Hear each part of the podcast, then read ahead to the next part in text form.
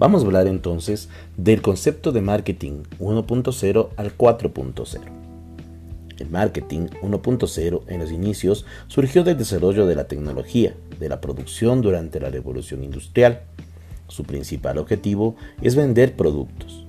Esta fase o concepción percibe el mercado como un mercado de masas que atiende a las necesidades físicas de sus consumidores.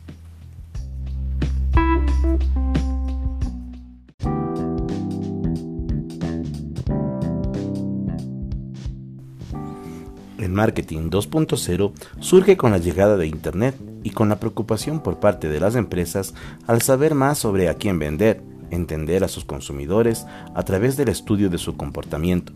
Se intenta llegar al corazón del cliente.